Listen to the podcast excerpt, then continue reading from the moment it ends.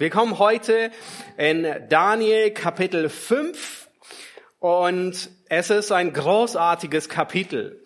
Daniel Kapitel 5, Nebukadnezar ist mittlerweile gestorben. Mehrere 20 Jahre ist es her, seit er ähm, tot ist. Wir hatten uns sein Leben vor zwei Wochen in der Predigt angesehen. Ähm, er war der großartigste König Babels, Babylons. Er hat sich erhoben und Gott hat ihn gedemütigt, so tief, ich glaube, wie kaum einen Menschen, abgesehen von Christus. Aber sieben Jahre war er bei den Tieren, hat seinen Verstand verloren. Und es wird heute noch einmal wiederholt. Mittlerweile ist ein anderer König. Und wir werden uns heute Daniel Kapitel 5 ansehen. Ich glaube, Daniel 5 ist fast genauso bekannt wie das nächste Kapitel Daniel 6, Daniel in der Löwengrube. Ja, das kennen sehr viele. Aber Daniel 5 hat äh, viele Künstler inspiriert. Ich war überrascht. Ähm, Rembrandt, er hat 1636 ein Gemälde gemalt ähm, mit dem Gastmahl des Belsazar. Und äh, kannst gerne einblenden. Ähm, ist eins seiner großartigen Gemälde. Ähm, ich denke, bis auf sein Alter ähm, also vieles mag vielleicht so vor, also könnte so sein. Ich denke, ähm, wenn wir das Kapitel durchgehen, werden wir feststellen, ah, er ist, er ist wahrscheinlich ein bisschen jünger. Ähm, äh, Rembrandt, ich weiß nicht, ob er Hebräisch konnte, aber was auch immer da steht, hat nichts mit Mene, Mene, Tekel, Upasin zu tun. Ähm, was auch immer es war, sind andere Buchstaben. Aber wir kennen die Begebenheit. Äh, bei, einem, bei einem riesigen Gastmahl schreiben Menschenfinger erscheinen an der Wand und schreiben etwas an die Wand. Und Belsazar, er erschreckt dermaßen, dass er über alles erschrocken ist. Und er lässt Daniel holen, dem, der ihm dann ähm, die Worte ähm, liest und deutet. Wir kennen sie alle. Wir haben sogar ein Sprichwort im Deutschen, ja, mene, mene, tekel, was, was so viel wie Gericht gleichzusetzen ist. Georg Friedrich Händel, der bekannte christliche Komponist von Messias, den die meisten kennen, er hat 1745 ein Oratorium namens Belsazar komponiert, eben auf diese Begebenheit. Und knapp 100 Jahre später hat der deutsche Dichter Heinrich Heine eine Ballade verfasst über dieses Kapitel, über das Leben von Belsazar. Also es hat ähm, wirklich, ähm, es ist weit verbreitet, es ist gut bekannt, es ist sehr gelesen. Nun, dieses Kapitel, Kapitel 5, es nimmt uns mit in die letzten Stunden des Reiches Babylon. Nun, wenn ihr euch zurückerinnert an Daniel Kapitel 2 über den Text, den Ralf gepredigt hatte, Babylon war das goldene Haupt in dieser Statue. Und dann ging es nur noch bergab. Silber, Bronze, Eisen, Lehm. Die Herrlichkeit des babylonischen Reiches war nicht zu vergleichen mit all dem, was, was danach kam. Weder Persien noch Alexander der Große noch irgendein Kaiser konnte dem babylonischen Reich des Wasserreichen. Der Löwe mit Adlerflügeln, Adlerflügeln, wie wir es in zwei Kapiteln sehen werden, in Kapitel 7. Ihm sind die Flügel schon gebrochen worden, aber jetzt wird er erlegt und zur Strecke gebracht. Gott hatte es bereits angekündigt. In dem Traum, den Nebukadnezar hatte, da heißt es, sein Reich würde abgelöst werden fast 70 Jahre vorher, bevor, vor diesem Tag, den wir in Kapitel 5 sehen, hat Gott in Jeremia 27 angekündigt, dass Nebukadnezar alle Länder einnehmen wird, aber er selbst, ja sein Reich wird auch zum Erliegen kommen. Es wird eine Zeit kommen, seine Zeit wird kommen. Ja, das heißt dort, und nun habe ich all diese Länder in die Hand meines Knechtes Nebukadnezar, des Königs von Himmel, äh, von, äh, des Königs von Babel gegeben. Und alle Völker sollen ihm und seinem Sohn und seinem Enkel dienen, bis auch die Zeit für sein Land kommt und viele Völker und mächtige Könige es unterjochen werden. Auch die Zeit über Babel geht zu Ende. Das hat Gott 70 Jahre vorher bereits angekündigt. Und nun ist die Zeit gekommen. Daniel 5 beschreibt die letzten Stunden des babylonischen Reiches. Nach dem letzten Vers dieses Kapitels könnte man ein Plakat aufrichten und sagen, gefallen, gefallen ist Babylon das Große. Was auf Babylon zutrifft, das trifft auf jedes menschliche Reich zu. Jedes Reich wird zu Ende kommen. Und Belsazar ist ein Paradebeispiel, wie man ein Reich am schnellsten ruiniert. Wie man ein Reich am schnellsten den Bach runterlaufen lässt. Gerhard Meyer, ein süddeutscher Pastor und Theologe, er hat es in dem Kommentar über ähm, Daniel 5 in der Wuppertaler Studienbibel sehr treffend formuliert. Ja, wie geht Prophetie in Erfüllung und Menschen sind verantwortlich? Ja, Gott hat es angekündigt und nun sehen wir hier Belsazar. Ja, wie harmoniert das? Und er sagt, er, er trifft es sehr gut auf den Punkt und sagt, göttliche Vorherbestimmung und menschliche Freiheit schließen sich nicht aus sondern sie laufen in einem geheimnisvollen Miteinander auf dasselbe Ziel zu. Wir wissen nicht, wie es harmoniert. Gott hatte es angekündigt. Und nun wird es umgesetzt. Gott bringt seinen Ratschluss zu Ende. Die Prophetie Gottes, die trifft immer exakt und hundertprozentig zu. Und hört gut zu, nicht nur, weil Gott die Zukunft kennt, sondern weil Gott die Zukunft lenkt. Gott kennt die Zukunft. Aber nicht deswegen trifft die Prophetie zu, sondern weil er sie lenkt. Und Gott tut es nicht, indem er Menschen wie Marionetten gebraucht, die ähm, wie Hampelmänner sind. Er tut es nicht, indem er gegen ihren Willen sie zwingt und sie einfach nur mit dem Rücken an der Wand stehen und nichts anderes tun können. Wir wissen nicht, wie er es tut. Es bleibt ein Geheimnis. Und das trifft auch auf unsere Zeit zu. Gott kennt unsere Zeit und Gott lenkt unsere Zeit. Es fällt uns schwer, das anzuerkennen, nicht wahr? Aber ihm gerät nichts außer Kontrolle. Und das gibt uns Zuversicht, trotz aller Restriktionen, das bringt unser Herz zur Ruhe, auch wenn es sich gerade anfühlt, als würde die Welt aus den Fugen gleiten. Ja, so wie ein alter VW-Bus mit 140 auf der Autobahn, wo man denkt, der fliegt gleich auseinander. Und manchmal fühlt es sich genauso an. Nun, aber er hat alles im Griff. Lasst uns den ersten Vers des Kapitels 5 lesen und damit einsteigen. Der König Belsazar veranstaltete für seine tausend Großen ein prächtiges Mahl und trank Wein vor den tausend. Nun, wer ist Belsazar? Die Bibelkritik hat das Buch Daniel an dieser Stelle regelrecht zerrissen. Sie haben die Echtheit von Belsazar und nicht nur die Echtheit von Belsazar, sondern die Echtheit des Daniel-Buches in Frage gestellt, weil es keine säkulären Dokumente gibt, wo Belsazar vorkommt. Nun, ich finde es nur amüsant. Wenn irgendeine Tonscherbe gefunden wird, dann wird es als genügend Beleg anerkannt. Aber wenn ein historisches Buch, das schon 3000 Jahre existiert, herangezogen wird, dann gilt es nicht als Beleg. Es ist nicht erstaunlich, wie die Maßstäbe gesetzt werden. Nun, wie auch immer, Gott hat Humor in vielerlei Weise. Sie sagen, die Bibelkritiker, der Autor, der habe sich geirrt. Es gab keinen Belsazar. Und das Buch ist sowieso erst im zweiten Jahrhundert vor Christus geschrieben worden. Und das Tragische ist, dass sogar gute Exegeten und gute, nun Hebraisten, also solche, die Hebräisch lehren und, und, und die Sprache hin- und auswendig können, Zweifel daran haben. Ich habe einen Auszug aus Keil, aus dem deutschen Kommentar von Keil und Delitzsch.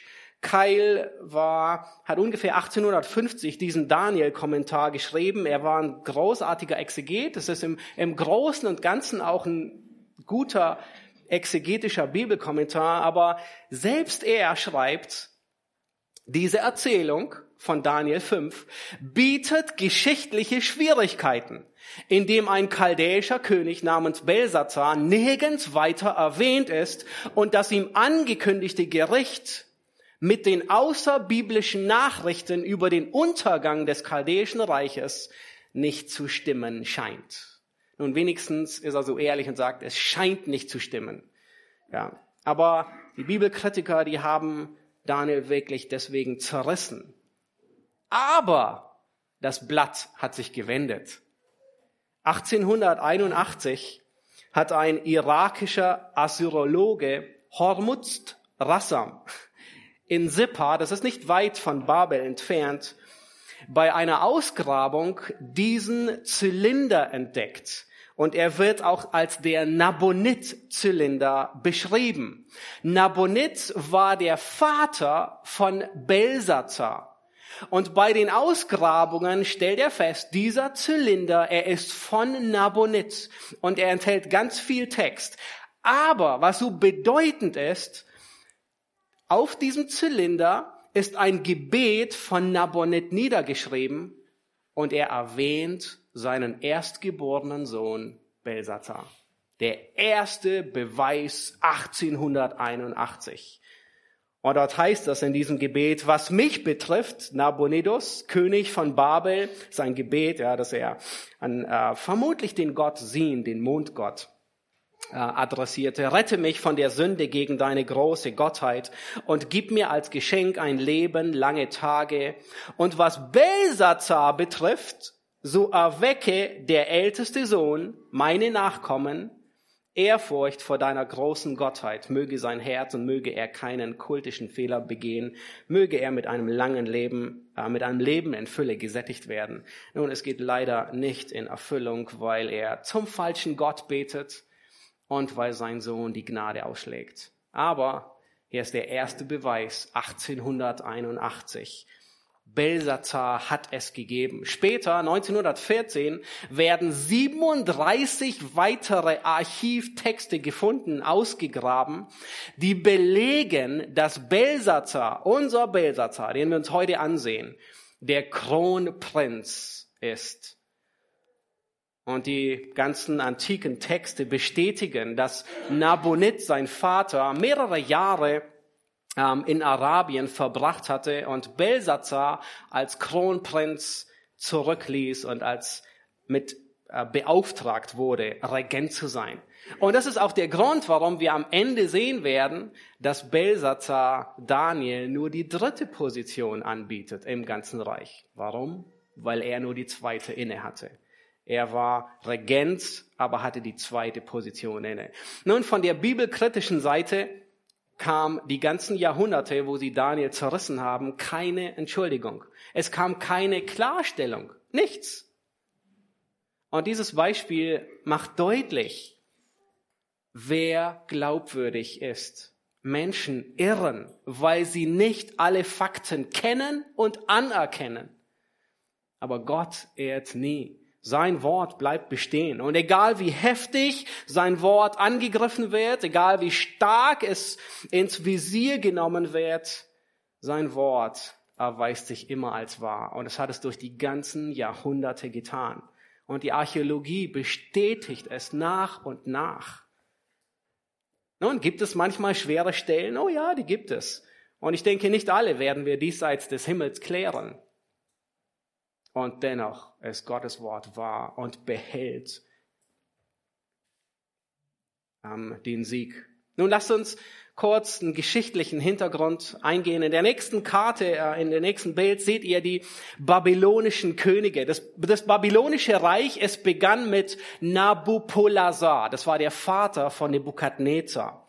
Und dann regierte Nebukadnezar. Er war der Fürst des babylonischen Reiches. Das Reich war stabil, das Reich gedeihte, er regierte 43 Jahre und er war der, der großartigste König Babels schlechthin.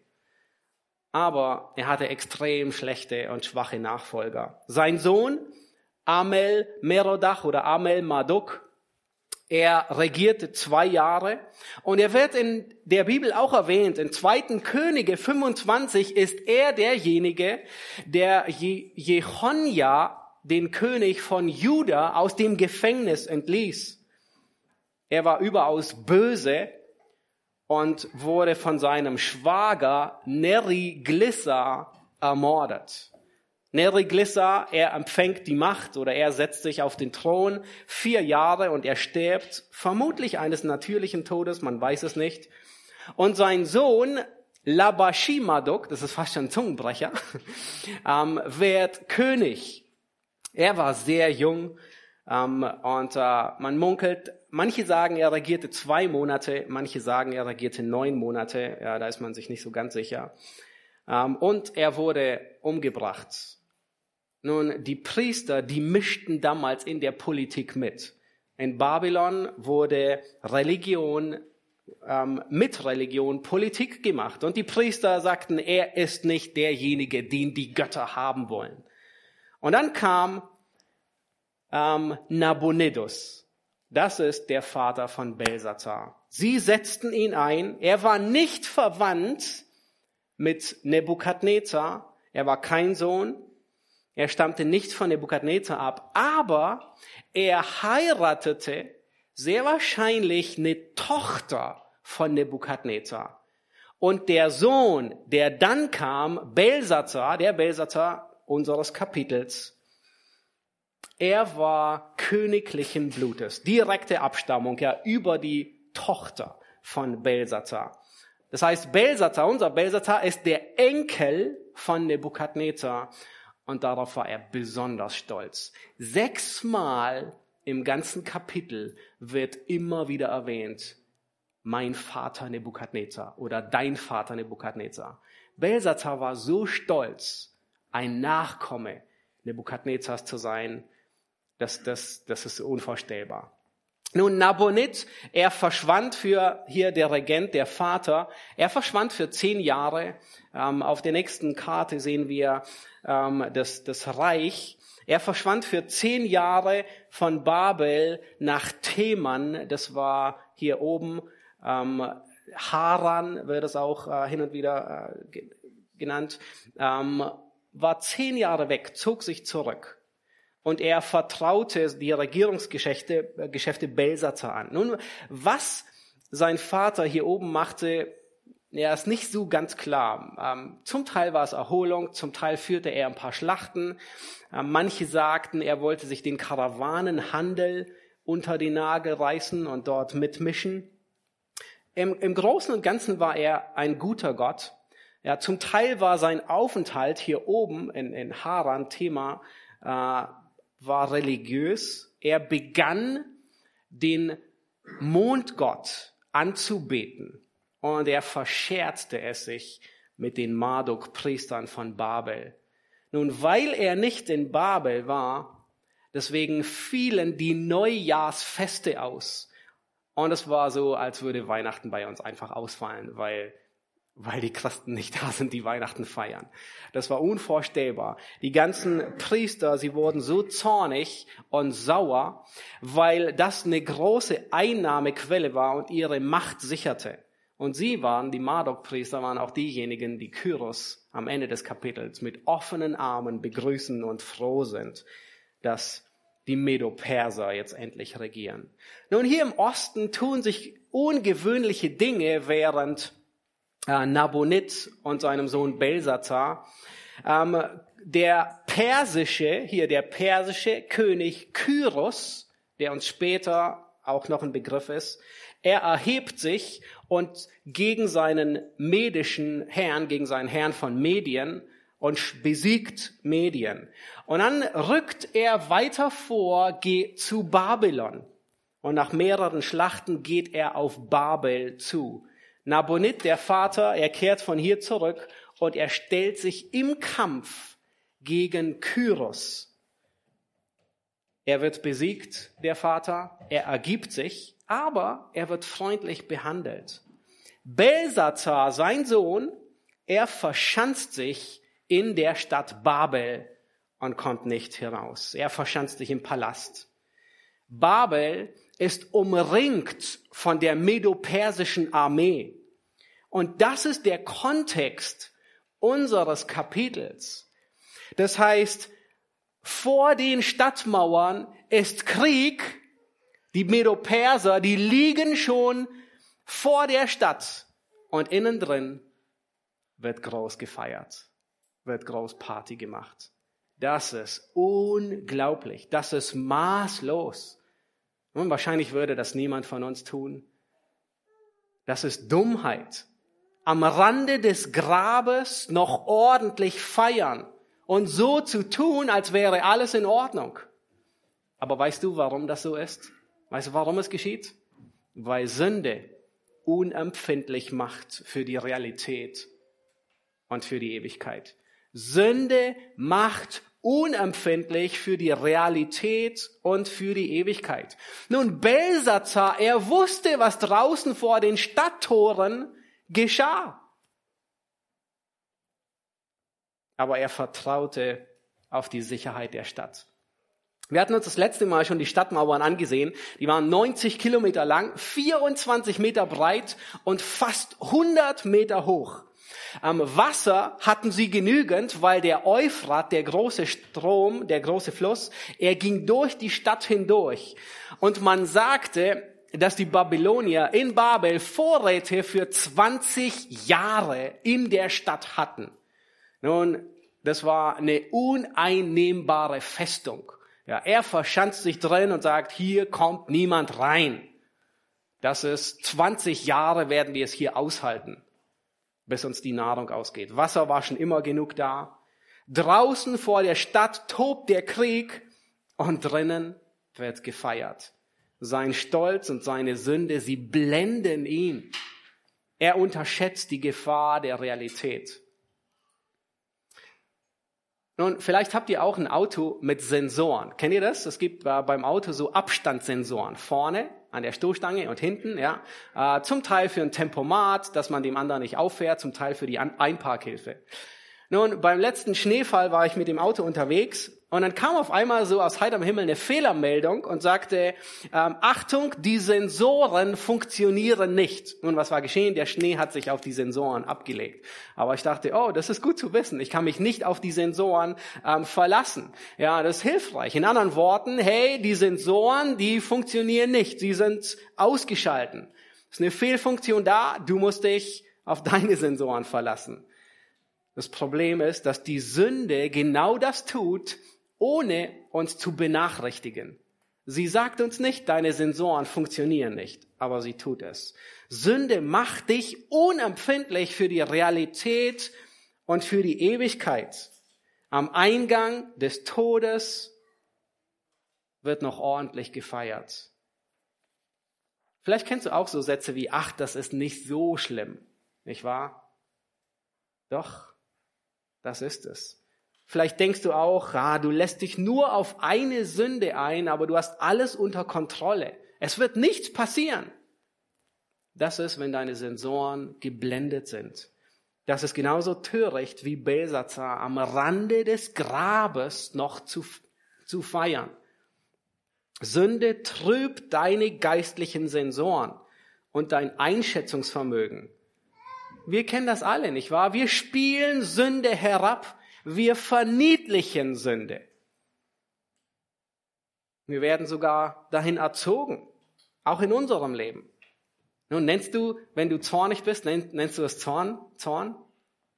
Nun, ich, die meisten von uns, wir sagen eher, ich bin sauer. Nicht wahr? Zorn klingt so sündig. So krass. Aber sauer sein ist okay. Nein, es ist genau dasselbe. Es ist nur eine andere Form von Zorn. Seht ihr, wie wir Sünde verniedlichen, weil wir, weil Sünde unsere geistlichen Sensoren verblendet. Und sie ist nicht so schlimm.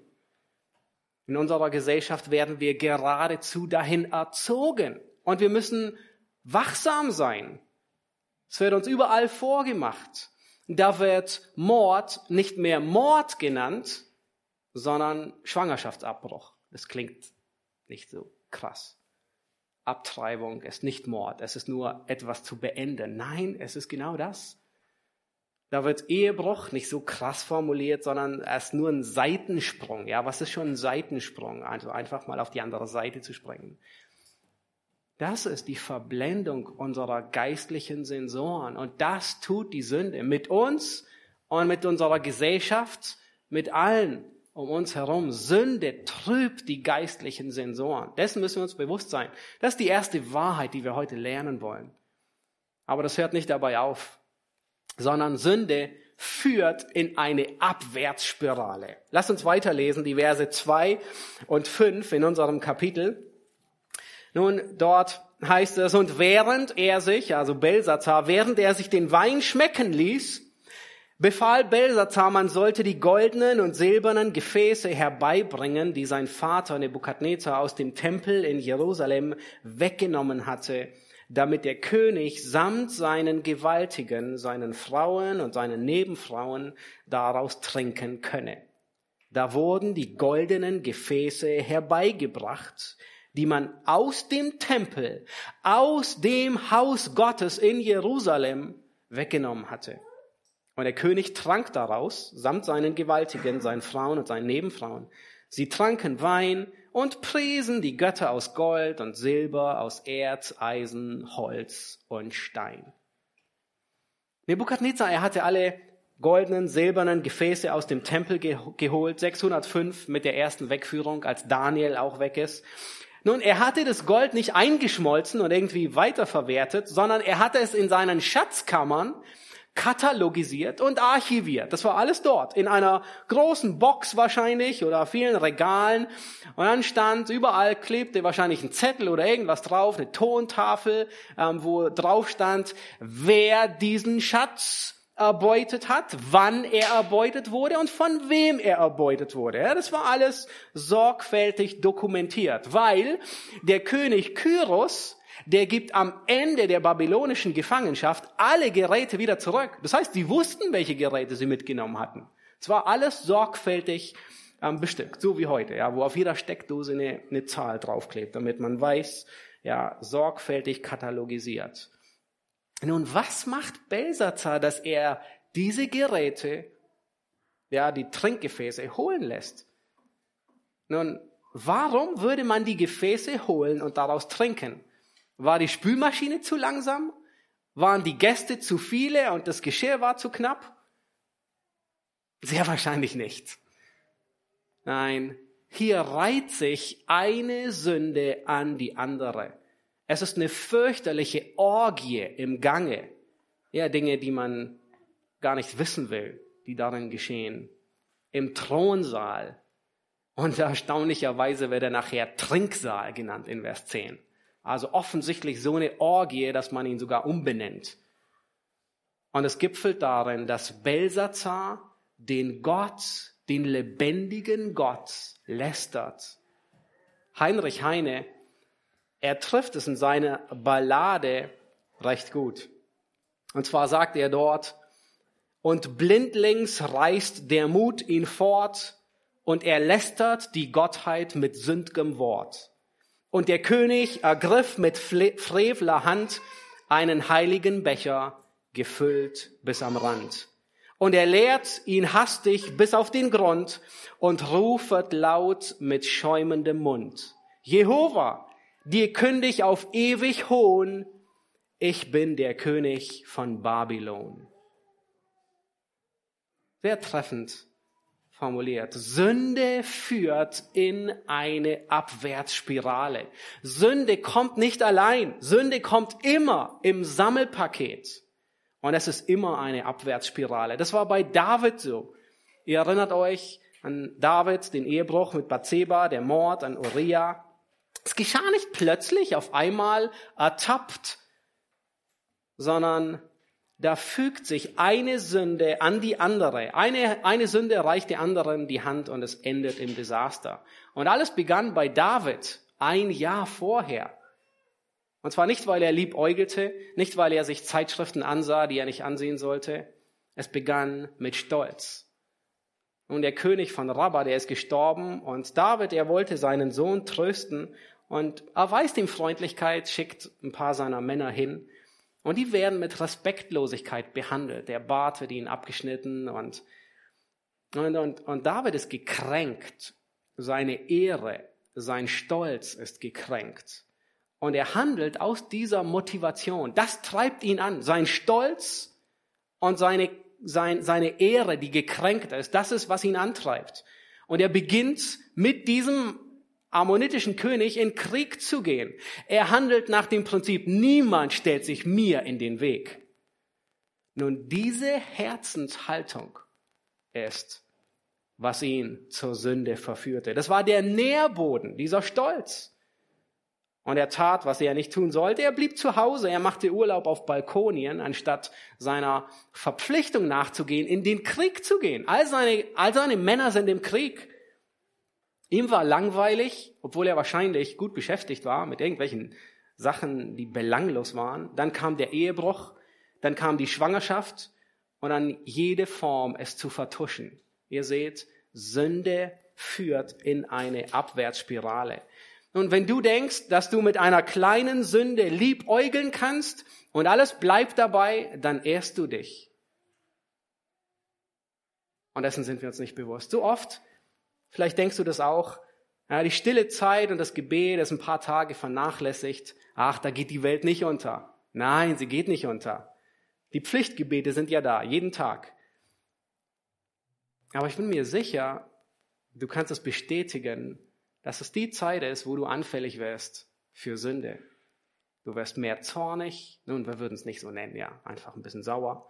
Ungeduldig, wir nennen es auch nicht Zorn ja, böse Worte, scharfe Worte, schlechte Gedanken und all das, das gerade heute Morgen in den ähm, Gebeten der Puritaner, ähm, eins der Gebete, wo er sagt, meine erste Sünde des Tages führt in eine andere Sünde hinein.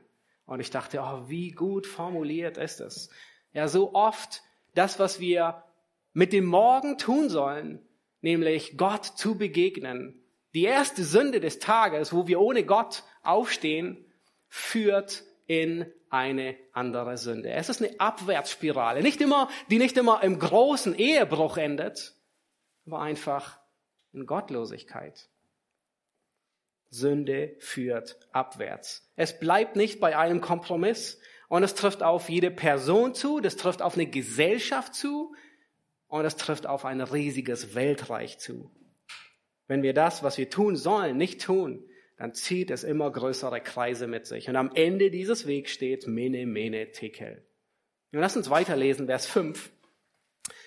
Die Party ist im vollen Gange im selben Augenblick erschienen Finger einer Menschenhand, die schrieben gegenüber dem Leuchter auf die getünchte Wand des königlichen Palastes, so dass der König die schreibende Hand sah. Robert Kolde, Robert Koldewey, ähm, ein deutscher Architekt, Bauforscher und Archäologe, 1855 im Harz geboren. Nun, er hat viele Ausgrabungen in Babel geleitet. Die bekannteste ist das Ishtar-Tor, das wir bei uns im Pergamon-Museum haben. Übrigens, der Zylinder, der ist auch im Pergamon-Museum. Äh, den kann man da auch sehen. Nun, er grub viele andere Sachen aus, unter anderem den Thronsaal. Und wisst ihr, was er feststellte? Er war so groß, dass weit über 1000 Leute Platz hatten.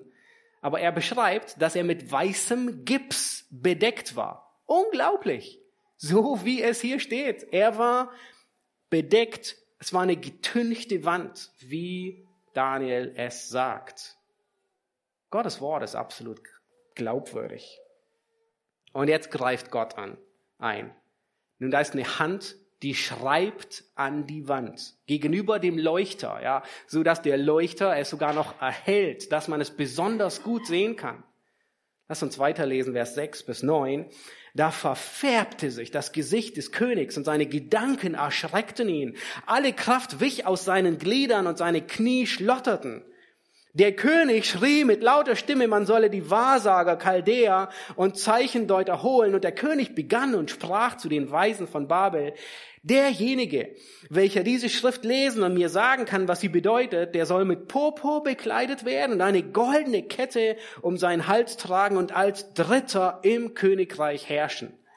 Und alle Weisen des Königs kamen herbei, aber sie konnten weder die Schrift lesen noch ihre Bedeutung dem König erklären. Da wurde der König Belsazar sehr bestürzt und sein Gesicht verfärbte sich und seine Gewaltigen waren ganz verwirrt. Nun offensichtlich waren die Buchstaben nicht aramäischer Sprache, weil sie konnten sie nicht lesen, auch nicht hebräisch oder irgendetwas. Die Schrift und die Sprache waren unbekannt, wissen nicht, was es war. Vers 10, auf Wunsch des Königs und seiner Gewaltigen kam die Königin Mutter in den Trinksaal. Nun, das ist die Mutter von Belsazar. Das ist die Frau von Nabonet, die Tochter Nebukadnezars. Die Königin begann und sprach, O König, mögest du ewig leben, deine Gedanken sollen dich nicht erschrecken und dein Aussehen verändere sich nicht. Nun, sie ist keine gute Seelsorgerin. Von ihr wollen wir nicht lernen, wie man mit Menschen umgeht, die bestürzt sind. Sie beruhigt in einem Moment wo es überhaupt nicht angebracht ist zu beruhigen. Sie gibt falsche Hoffnung. Niemals, never ever again. Wenn du mit Menschen redest und es gibt keinen Grund für Ruhe und ihr Leben zeigt Gründe auf, warum sie bestürzt sein sollen, dann gib nicht das falsche Fläschchen von Sicherheit. Dann ist der Beruhigungstropfen so schlimm wie Zyankali. Nun, aber wenigstens weiß sie, wo es Hilfe gibt, die Tochter von Nebukadnezar. Sie erinnert sich an Daniel. Und sie redet von Daniel in höchsten Tönen. Schaut euch an, ab Vers 11. Und sie sagt zu ihrem Sohn, es gibt einen Mann in deinem Königreich, in dem der Geist der heiligen Götter ist und bei dem in den Tagen deines Vaters, also Nebukadnezar, ja sein Vorfahre, Erleuchtung, Verstand und Weisheit gleich der Weisheit der Götter gefunden worden ist, so dass dein Vater, der König Nebukadnezar, ihn zum Obersten der Traumdeuter, Wahrsager, Chaldäer und Zeichendeuter bestimmt hat.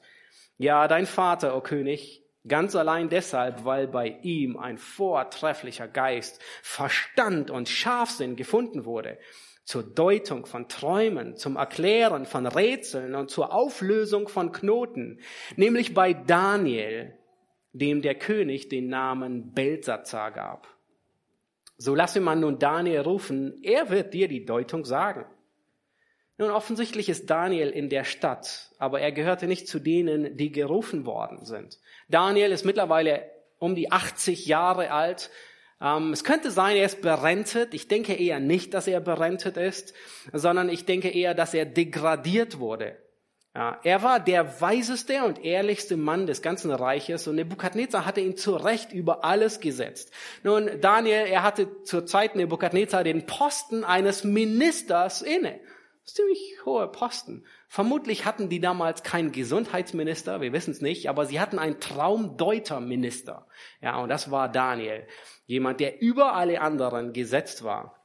Nun, nach Nebukadnezar ging Daniels Ära offensichtlich zu Ende und er wurde versetzt, ganz nach unten. Vielleicht in den Keller neben die Heizung, wo er Dokumente archivierte. Wir wissen nicht, was er getan hat, aber irgendwie nichts, ähm, nichts Wichtiges. Und beim Nachdenken dachte ich, oh, ist das ermutigend. Ja, wir denken von Daniel immer nur als dem großen Mann. Aber Daniel hatte bis jetzt fünf Könige, fünf unterschiedliche Regierungsformen durchlebt. Von ganz rechts bis ganz links. Alle möglichen.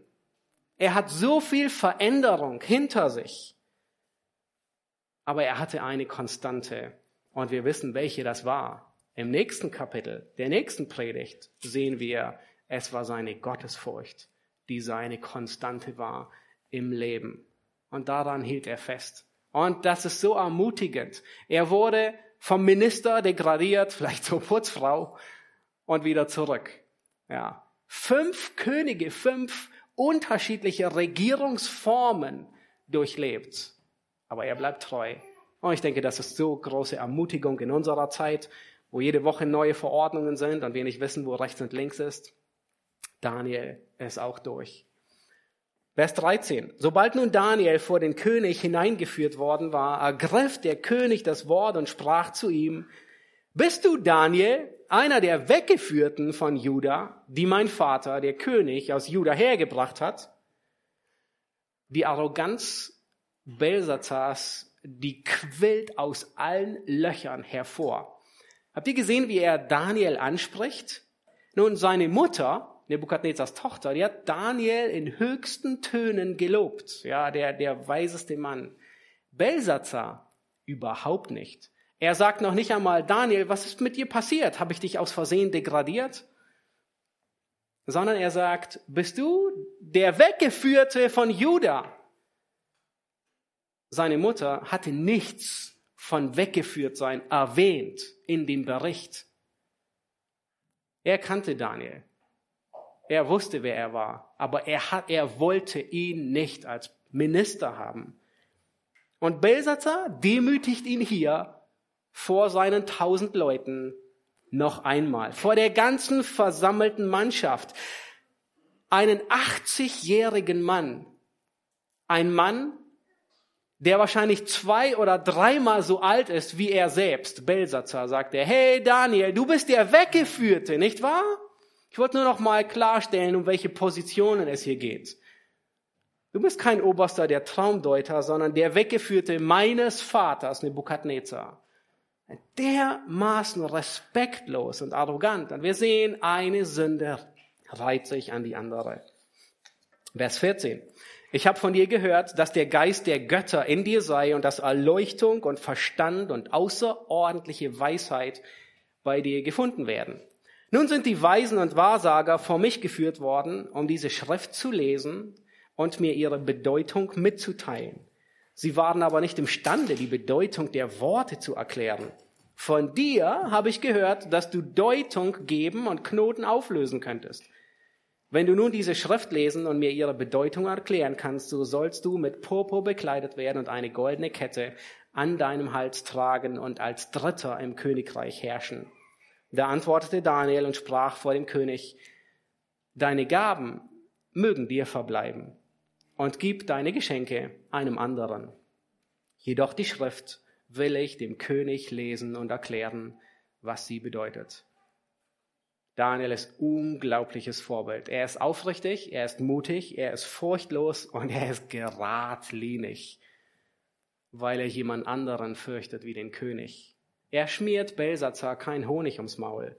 Er grüßt ihn auch nicht mit der König lebe ewiglich, weil er weiß, wie die Königsmutter, weil er weiß, dass er nicht ewiglich leben wird.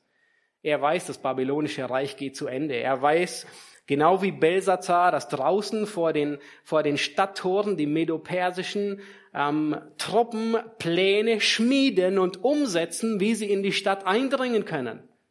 Er kennt die Dekadenz von Belsazar und dass ihm das Wasser bis zum Hals reicht, obwohl der Euphrat gerade in den Bach runtergeht. Ihn, Daniel, konnte man nicht mit Geld kaufen. Das ist jemand, der integer ist. Nun lasst uns so jemand suchen. Er ist nicht wie Biliam, der den Betrug annahm. Und ich denke, dass Daniel eine Kombination hatte von, er konnte die Schrift lesen, die Worte, mene, mene, tekel, ja, das heißt gezählt, gezählt, gewogen, geteilt. Aber er wusste ganz genau, was sie bedeuten. Weil in der Zwischenzeit hat Daniel bereits Daniel 7, das kommt erst noch, ja, das Gesicht ähm, von äh, diesen vier Tieren gesehen. Das war im ersten Jahr von da, äh, Belsazar. Im dritten Jahr von Belsazar hatte er Daniel Kapitel 8 schon gesehen. Das Gesicht, ja, der Widder und der Ziegenbock, ja, das, der, der, das Medo-Persische Reich, das sich erhebt gegen das griechische Reich. Er hatte all diese Visionen schon. Er wusste, was kommt. Und nun ist er im Thronsaal. Er sieht diese Schrift. Und er kann sie deuten. Er kann die, er kann die Zeichen der Zeit einordnen. Nun lass uns sehen, was er sagt. Vers 18. O König, Gott der Allerhöchste hat deinem Vater Nebukadnezar das Königtum, die Majestät und die Ehre und die Herrlichkeit verliehen. Und wegen der Majestät, die er ihm gab, zitterten und bebten vor ihm alle Völker, Stämme und Sprachen, denn er tötete, wen er wollte, und er ließ leben, wen er wollte. Er erhöhte, wen er wollte, und er erniedrigte, wen er wollte. Da sich aber sein Herz erhob und sein Geist stolz wurde bis zur Vermessenheit, wurde er von seinem königlichen Thron gestürzt und seine Würde wurde ihm genommen. Man verstieß ihn von den Menschenkindern und sein Herz wurde den Tieren gleich. Er wohnte bei den Wildeseln und man fütterte ihn mit Gras wie die Ochsen und sein Leib wurde vom Tau des Himmels benetzt, bis er erkannte, dass Gott, der Allerhöchste, Macht hat über das Königtum der Menschen und darüber setzt, wen er will. Du aber, sein Sohn Belsazar, hast dein Herz nicht gedemütigt, obwohl du das alles wusstest, sondern du hast dich über den Herrn des Himmels erhoben. Und man hat die Gefäße seines Hauses vor dich gebracht.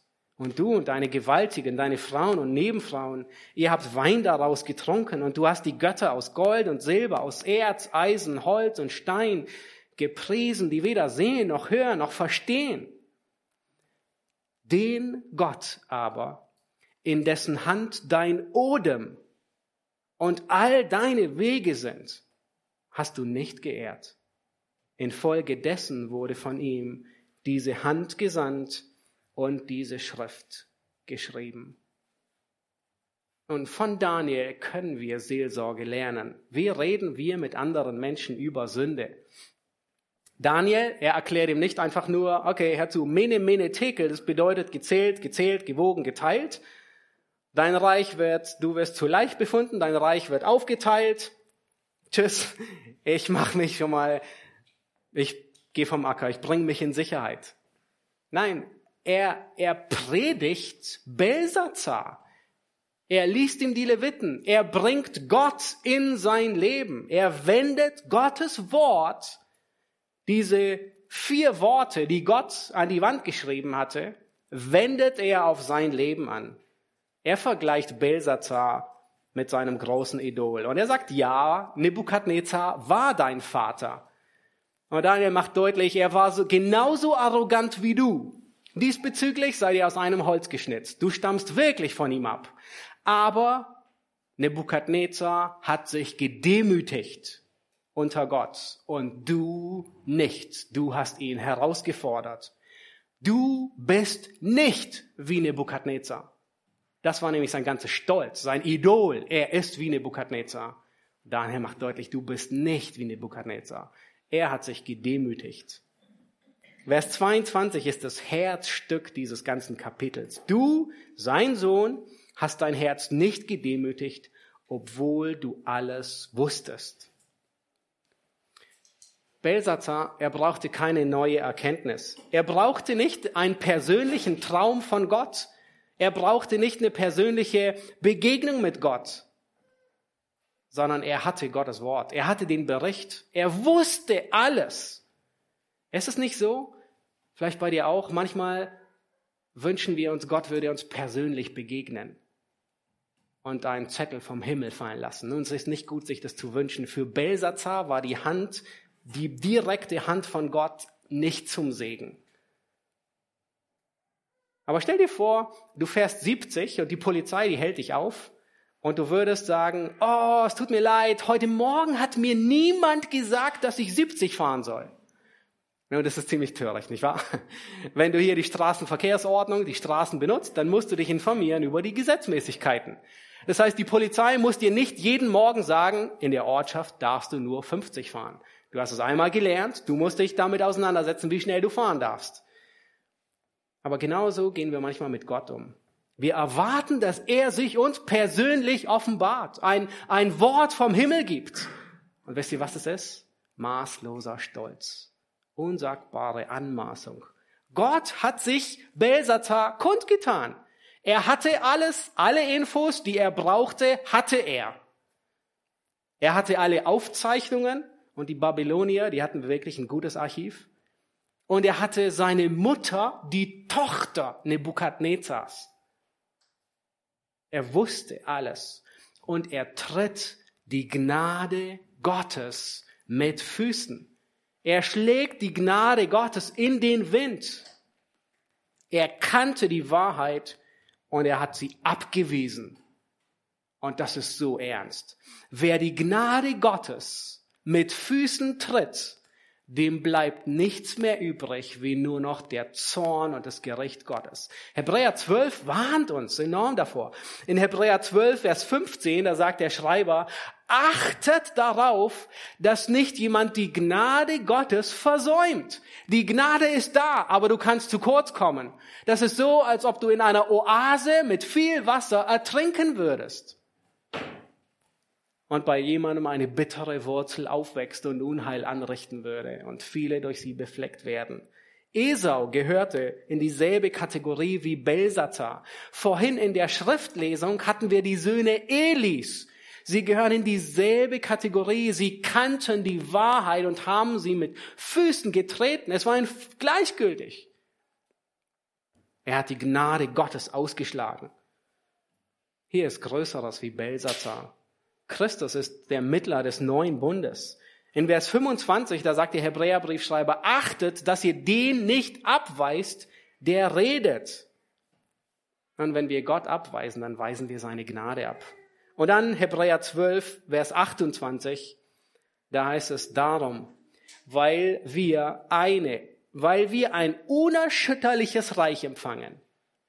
Lasst uns die Gnade festhalten ja, umklammer sie. Halt dich fest an der Gnade, durch die wir Gott auf wohlgefällige Weise dienen können mit Scheu und mit Ehrfurcht. Gnade ist nicht nur das Mittel, durch das Gott uns gerechtfertigt hat, sondern Gnade ist das Mittel, das Gott benutzt, um uns zu ermutigen, zu befähigen, ihm zu dienen. Wir, wir können Gott nur in der Gnade dienen, an der wir festhalten. Wenn du heute Morgen hier bist und du bist nicht gerettet, dann nimm die Gnade Gottes an. Tritt sie nicht mit Füßen. Wenn du sie mit Füßen trittst, wird es dir ergehen wie Belsazar, wie Esau, wie den Söhnen Levis, äh, äh, Elis. Schlag die Gnade Gottes nicht aus. Nun, wenn du hier bist und du hast die Gnade Gottes erfahren, dann lass uns an der Gnade festhalten und in der Gnade bleiben. Wir haben die Gnade nicht nur zur Errettung gebraucht, sondern wir benötigen sie Tag für Tag. Und deswegen beginnt fast jeder neutestamentliche Brief mit welchen Worten? Gnade und Barmherzigkeit von Gott, unserem Vater. Fast jeder Brief beginnt mit Gnade. Warum? Weil wir sie brauchen, jeden Tag. Wo finde ich Gnade? Ich finde sie am Thron Gottes. Hebräer 4, Vers 16 sagt, so lasst uns nun mit Freimütigkeit hinzutreten zum Thron der Gnade, damit wir Barmherzigkeit erlangen und Gnade finden. Dort finden wir Gnade zur rechtzeitigen Hilfe. Phillips Brooks, ein äh, Prediger, er definiert Gnade auf eine wirklich gute Art und Weise und ich dachte, oh, das ist echt so toll. Er sagt, Gnade sind die Reichtümer Gottes auf Kosten Christi.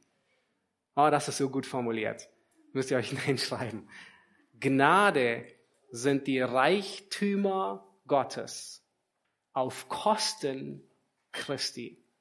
Wir bekommen die Reichtümer Gottes weil Christus für sie bezahlt hat.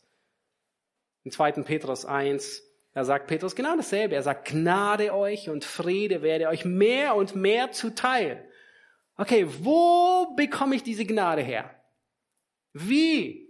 Und dann sagt er, in der Erkenntnis Gottes und unseres Herrn Jesus. Wenn du zum Thron der Gnade gehst, wenn du am Thron bist und um Gnade betest, wenn du Christus erkennst, dann wächst die Gnade. Unvorstellbar. Aber das ist, was, was Petrus hier sagt. Je mehr ich Gott erkenne, umso mehr wird mir Gnade zuteil. Wir finden Gnade nur in Christus und durch Christus. In Titus 2, Vers 11, und ich möchte euch das fast als eine Hausaufgabe aufgeben, wir haben nicht Zeit hier durch hindurchzugehen, aber in Titus 2, Vers 11, da sagt Paulus, die Gnade Gottes, sie ist erschienen, heilbringend für alle Menschen. Ja, sie rettet. Und dann heißt es in Vers 12, sie nimmt uns in Zucht, damit wir nicht, äh, damit wir die Gottseligkeit und die weltlichen Begierden verleugnen und besonnen und gerecht und gottesfürchtig leben in der jetzigen Weltzeit und so weiter. Ja, die Gnade, sie bringt Frucht in unserem Leben. Die Gnade lässt Frucht wachsen. Die Gnade ist erschienen. Wer meint, dass die übermäßige Gnade Gottes ein Freibrief zur Sünde ist, der hat die Gnade nie verstanden. Die Gnade, sie bewahrt uns, nicht denselben dekadenten Weg zum Verderben hinunterzugehen wie Belsazar. Die Gnade, sie befähigt uns, die Gottlosigkeit und die weltlichen Begierden zu verleugnen. Und Belsazar, er hatte diese Gnade mit Füßen getreten. Er ist mit Höchstgeschwindigkeit die Autobahn ins Verderben hinuntergefahren. Und er erntete den Lohn der Sünde das Mene Mene Tekel. Gnade hat zwei Seiten. Wer sie annimmt, der erfährt die Gunst Gottes, so wie Nebukadnezar. Aber wer sie ablehnt, wer sie mit Füßen tritt, der hört ein Mene Mene Tekel. Lass uns Vers 25 lesen. So lautet aber die Schrift, die geschrieben steht, Mene Mene Tekel Ufasen. Und das ist die Bedeutung des Spruches. Mene bedeutet, Gott hat die Tage deines Königtums gezählt und ihm ein Ende bereitet. Tekel bedeutet, du bist auf der Waage gewogen und zu leicht erfunden worden. Und Peres bedeutet, dein Königreich wird zerteilt und den Medern und Persern gegeben werden. Sogleich befahl Belsazar, man solle den Daniel mit Purpur bekleiden und ihm eine goldene Kette um den Hals legen und von ihm ausrufen, dass er der dritte Herrscher im Königreich sein solle. In derselben Nacht wurde Belsazar, der König der Chaldäer, umgebracht. Und Darius der Meder empfing das Königreich, als er 62 Jahre alt war. Mene, Mene, Tekel, gezählt, gezählt, gewogen und geteilt. Nun, Gott hat dein Königtum gezählt, die Tage und ihnen ein Ende bereitet. Und Tekel bedeutet gewogen auf einer Waage. Und das, das Wiegen ähm, beschreibt, hat das Konzept des Gerichtes. Das heißt, am Ende der Tage, ja, was viele so denken, am Ende der Tage werden meine Taten gewogen. In 1 Samuel 2, Vers 3, nun, das war das Kapitel von der Schriftlesung heute, aber wir hatten den Text das letzte Mal gelesen, im Gebet von, von Hannah, sagt sie genau das.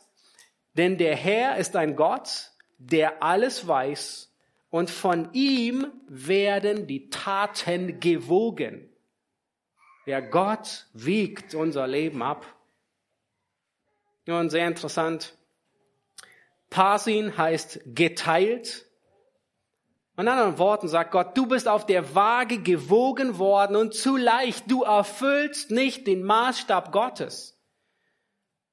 Nun, Belsazar, er hat vor seinem Tod das Gerichtsurteil Gottes erfahren. Vielleicht denkst du, oh, keine Ahnung, wie Gott mich wiegen wird am Ende der Tage. Das werden wir sehen, wenn ich gestorben bin und vor Gott stehe. Nein, du kannst vorher wissen, wie du auf der Waage Gottes landen wirst. Du kannst vor deinem Tod wissen, ob du wie Belsazar zu leicht bist oder ob du den Maßstäben Gottes entsprichst. Wenn du es aufschiebst, dann bist du sicher zu leicht gewogen und wird dich genau dasselbe Schicksal ereignen. Dein Königreich wird zerteilt und den Medern und Persern gegeben werden. Nun, während Daniel diese Worte redete, laufen im Hintergrund die Vorbereitungen, die Stadt Babel einzunehmen. Ukbaru, der General von Kyros, er hat den ganzen Fluss Euphrat umgeleitet. Unvorstellbar.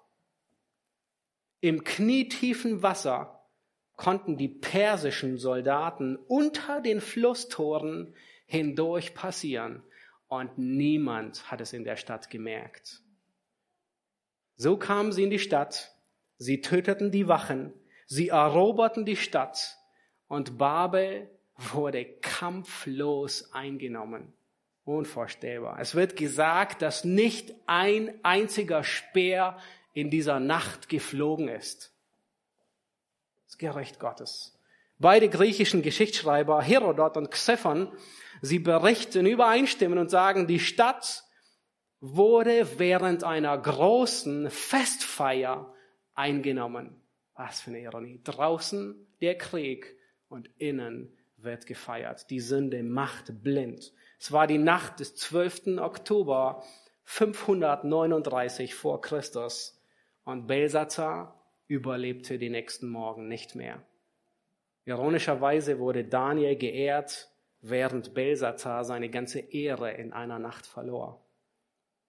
Daniel wurde mit Purpur gekleidet, er bekam eine goldene Kette, königliche Würde und war für einige Stunden der dritte Mann des Reiches. Aber das war ihm völlig gleich. Babel ist gefallen. Eines Tages wird das Babylon des Antichristen aus Offenbarung 17 und 18 mit einem riesigen Spektakel zu Fall kommen. Und bis dahin werden Nationen aufstehen und wieder fallen. Das ist die Geschichte der Menschheit.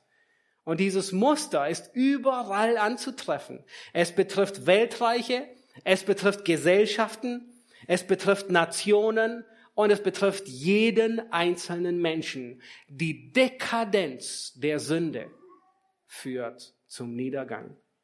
Die Gründe für den Niedergang von Babel sind dieselben Gründe überall. Ein Überhandnehmen der Sünde, ein unkontrolliertes Hingeben in die Sünde. Es ist wie ein Zug, bei dem die Bremsen versagen, der außer Kontrolle gerät und das Ganze kann nur in einer Katastrophe enden. Sünde macht blind für die Realität und die Ewigkeit. Sünde führt in eine Abwärtsspirale. Der Lohn der Sünde ist Mene, Mene, Tekel. Und weißt du, was dich davor bewahrt? Weißt du, was dich zurückhält, diesen Weg ins Verderben zu gehen? Die Gnade Gottes. Deswegen halten wir fest an der Gnade Gottes. Schlag sie nicht aus. Tritt sie nicht mit Füßen, sondern wachse in der Gnade. Wir wollen gleich im Anschluss das letzte Lied singen. Und ähm, das Lied, das bekannte Lied, O Gnade Gottes, wunderbar. Und in der ersten Strophe, ich dachte, wie passend, wie passend, sagt er, war blind, jetzt sehe ich. Das ist, was die Sünde tut. Und die Gnade öffnet uns die Augen. In der zweiten Strophe, die Gnade hat mich Furcht gelehrt und auch von Furcht befreit. Wir brauchen die Gnade Tag für Tag. Gnade sind die Reichtümer Gottes auf Kosten Christi. Lasst uns aufstehen und ich möchte mit uns beten. Himmlischer Vater, wir danken dir für dieses warnende Beispiel aus Daniel 5, dass wir deine Gnade nicht mit Füßen treten. Herr, deine Gnade, sie erleuchtet unsere Augen. Herr, sie nimmt uns unsere Blindheit fort. Deine Gnade, sie bewahrt uns nicht denselben Weg ins Verderben zu gehen wie Belsazar. Herr, deine Gnade gibt uns alle Reichtümer Gottes. Herr Jesus Christus, wir danken dir, dass du die Kosten dafür getragen hast. Wir wollen dich anbeten und wir wollen deine Gnade hochhalten. Herr, wir wollen Tag für Tag an deiner Gnade festhalten und sie preisen. Amen.